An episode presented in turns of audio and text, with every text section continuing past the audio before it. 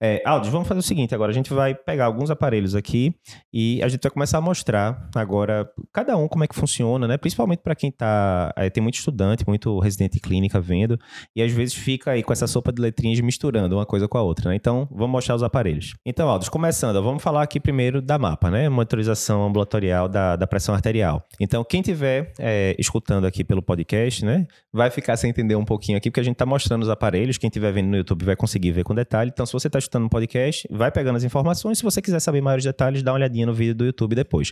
Mas mostra aí, Aldo, como é que funciona, onde é que o paciente coloca o aparelho, como é que funciona aí. Descreve o exame rapidamente.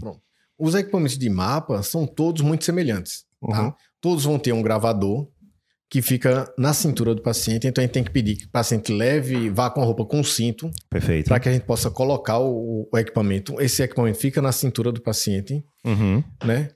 Tem um cabo que Similar ao aparelhozinho de Holter, né? Que a gente coloca. Exatamente. Depois a gente vai até mostrar que dá pra fazer os dois juntos, né? juntos. É, Certo. a diferença é que o equipamento é maior. Certo. Os pacientes confundem mapa, talvez até hoje é mais popular do que o Holter. Aham, é. Não sim, é? sim. Então, assim, quando eu, às vezes eu peço o Holter, faz, é aquele que vai ficar me acordando e não, o Holter não acorda ninguém. não é? Então, assim, é muito semelhante. A diferença é que o Holter até incomoda menos. O equipamento é menor Certo. e, e não aperta a pessoa, né? Só fica Certo. com o- o- os eletrodos no peito. Tá. Né? Esse não. O aparelho é maior, porque lembrando que ele tem que insuflar a abraçadeira. Certo. Então aqui tem, tem o jogo de pilhas, o, o motor para insuflar a abraçadeira. Então é Uhum. um equipamento que se fala que não vai conseguir diminuir muito mais do que isso. Tá bom. Né? Aqui só tem duas pilhazinhas. Não, mas tranquilo. Também, né? Nada do outro mundo. Dá É, pra, mas dá pra antigamente tranquilo. né, pesava mais de 5 quilos. Era um tijolo, né? Era. Quase, né? Certo. E a braçadeira. Aí passa pelas costas, né? A gente passa pelas costas, vamos dizer assim, ó, coloca aqui na cintura, passa pelas costas. Certo. E o interessante é que a gente lembra que a, a mangueira a gente coloca descendo pelo braço na braquial. Isso. Na mapa é exatamente o contrário. Como eu coloco passando a mangueira pelas costas, o cabo fica na parte de cima Certo, do certo. braço. Certo. Isso aqui é interessante porque eu já tive profissionais de saúde que disseram que tava, tinha instalado errado e, e- e Aham. em casa mo- monta. Certo. Aí, aí- aí dá erro. É o inverso, então. Dá erro.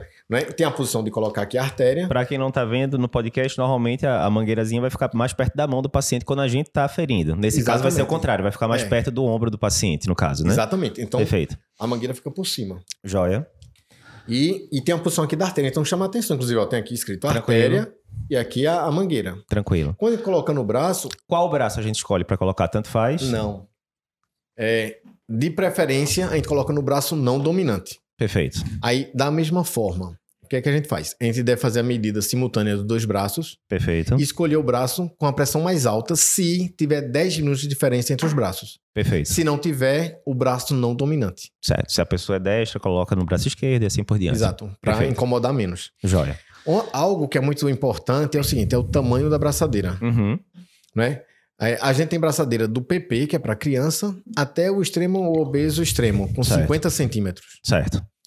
Então, tem que escolher a braçadeira adequada, né? Então, reforçando que isso é fundamental para o diagnóstico adequado. Uhum. Em qualquer medida, da mapa, MRPA no consultório, a gente tem que usar sempre a braçadeira adequada para o braço. Tá. Braçadeiras pequenas podem superestimar a pressão, joga pra cima. Braçadeiras grandes, o contrário, É. né? Então, ela vai sempre aumentar, né? Assim, vai aumentar. Aham. Aí pode mudar o diagnóstico. Certo. Então, a braçadeira pequena aumenta a pressão arterial da pessoa, Aham. E a abraçadeira grande diminui a pressão da pessoa. Perfeito. E pode chegar a 15 milímetros de, de Uhum. elevação. Então, 15 milímetros numa pessoa que está ali pré-hipertensa vai do ser hipertensa. pra o... Isso, isso. Isso é interessante que eu noto isso por causa do obeso, né? O obeso paga muito esse preço. Isso. Porque a gente usa uma braçadeira mediana, né? De um adulto, Isso. adulto médio. No obeso, aí diz, ah, o obeso ele tem muita, muita hipertensão. E Aí tem a- de fato, né? Mas Ah, aí então, aí você... como tem de fato, mas usa esse, essa lógica Isso, e isso. termina dando mais diagnóstico no, no obeso, que ele não era hipertenso no caso, porque Aham. ele era um pré-hipertenso, uma coisa assim, aí ele muda de. Dá o diagnóstico de hipertensão, muda de estágio. Perfeito. Né? E, o, e o tratamento vai mudar muito de acordo com o estágio. Mas Lógico. lembrando, se ele é mais hipertenso, eu entro mais pesado na medicação. Duas medicações de cara Não é? já, né? Enfim. Então, assim, a gente tem que ter a pressão exata. Então, o uso da braçadeira é Perfeito. fundamental.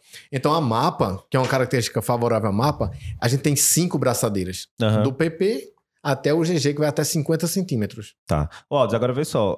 E a pessoa vai ficar quanto tempo com esse aparelho? Explica aí pro pessoal. Então, normalmente 24 horas. Tá. Então a pessoa fica 24 horas, dorme, faz suas atividades habituais, Uhum. ele deve fazer no dia de trabalho, de estudo normal, tem que ser um dia habitual do Que tem paciente. gente que quer botar no sábado e ficar parado É, dentro de casa, pedir vendo Netflix atestado. o dia todo, né? É, É, ou pedir atestado. Isso. Então, isso é importante. A gente não dá atestado para fazer mapa. Aham. Não tem lógica assim, a pessoa tá descansando para fazer mapa. Que você quer simular o dia a dia real da o dia pessoa, habitual. né? Não Exatamente. adianta, ela ficou o dia todo no sofá, mas normalmente ela não fica o dia todo no sofá, então não adianta de nada, né? Nesse sentido, né? Então é um- é um dia habitual. Só que vejam, a gente tem que entender as características, porque assim, ah, é uma limitação.